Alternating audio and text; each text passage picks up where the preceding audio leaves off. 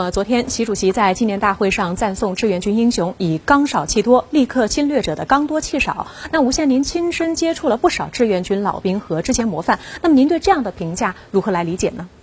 战争离不开物质，但胜利更离不开精神。请看，这是我在丹东纪念馆所拍到的敌我一个师跟一个军的装备对比。仔细看右边的我军，您数数看，多少个痛苦的零啊！当年从上海出去的志愿军老兵李泰松跟我讲，头两批入朝的部队装备很杂，光一个班就有三四种枪、三四种口径，子弹都不能通用，多数国内又没生产，只能靠中央去动员全国扫仓库，把各地缴获的东西分类统一送往前线。像三十八军都用日本的三八式，三十九、四十军呢就用美国的春田式，结果。刚交火，美军见到这些身上没有军衔、扛着万国牌的志愿军，还以为碰到了朝鲜的预备役。可美国人没想到，自己能击退有坦克的朝鲜人民军，却对付不了只有杂牌枪炮的志愿军，因为这群中国人更加有勇有谋。我找到过北部战区某英雄连队，当年在朝鲜的云山，他们遇到美王牌骑师的一个连。人家装备到了牙齿，可志愿军呢？利用暗夜和敌人怕断后路的弱点，以迂回渗透加突袭分割，打乱了敌人的建制，再以近战剥夺敌人炮兵开火的机会，实现了一个轻步兵连全歼美国一个满编摩托化步兵连的胜利。纵观朝鲜战场，广大志愿军官兵之所以没想过失败，重要一点是明白自己为和平、为家园而战。有位研究丹东地方志的朋友告诉我，当年安东造纸厂的工人收入是很高的，也没必要上前线，可就有一百条好汉集体参军过江，因为人家把炸弹投到自家身边，只有舍命打才有和平的生活。更重要的是，新中国之所以和旧中国不一样，就在于它有理念、有组织、有凝聚力。请看这一张。是当年击落美机的丹东五龙背山，当地一位八十六岁的刘老伯跟我讲，自己亲眼目睹美国人扔炸弹欺负中国人，再到我们打下美国的飞贼，明白了刚少气多是可以改变的，是可以去争取更大胜利的。今天，中国拥有世界上最完整的工业体系，正迈向创新型国家行列，刚多气也多，正成为我们国家乃至军队的新常态。这个时候，我们从抗美援朝的历史中汲取养分，能更有力的捍卫国家尊严，更好的维护世界的和平。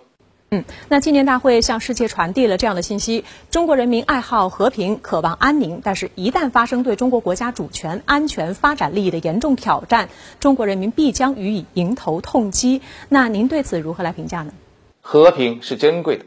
但我们绝不能委曲求全。去要朝不保夕的迦太基式的和平。看历史就知道，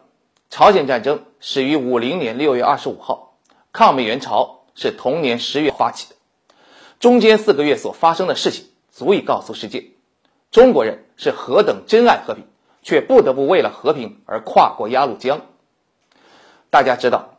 当时的中国百废待兴，当年六月初的中共中央七届三中全会还明确。一切工作的重心是为国家财政经济状况好转而斗争。军事上呢，只有解放台湾、西藏，为解放战争扫尾、完成统一，可谓是久战求安。然而呢，美国从冷战出发，敌视新中国，通过插手朝鲜半岛的内战，继而出兵隔断台湾海峡，刻意把战火烧到了中国身上。他们笃定中国不敢出手。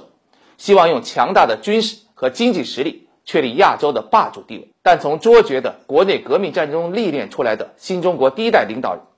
以非凡的胆略和敏锐的洞察力，选在了美军逼近鸭绿江时出兵，并以非官方的志愿军名义出兵，从而在局部战争条件下创造出国内和平的条件，达成了朝鲜战争的地方化，使抗美援朝和国内建设相互呼应。在边打边建的热潮中，不仅迅速医治战争的创伤，恢复经济，更。为国家的初步工业化打下了基础。可以说，在共产党的领导下，中国人民不仅能彻底消灭一个旧社会，更善于建设一个新社会。历史证明，中国人从不是好战的民族，我们懂得和平的珍贵。尤其，改革开放四十多年来，中国在和平的周边环境下搞建设，取得举世公认的成就，即将全面建成小康社会，开始迈向全面建设社会主义现代化国家的新征程。我们就更不会允许自己的核心力，包括发展力会受到侵犯。今天，中国人纪念抗美援朝。也是昭示世界，不要轻视中国的警告，轻视站起来的中华民族的决心，蔑视已经强起来的中国人民的伟大力量。就像当年志愿军首任司令员兼政治委员彭德怀所说的：“西方殖民者几百年来，只要在东方一个海岸上架几尊大炮，就可以霸占一个国家的时代，已经一去不复返了。”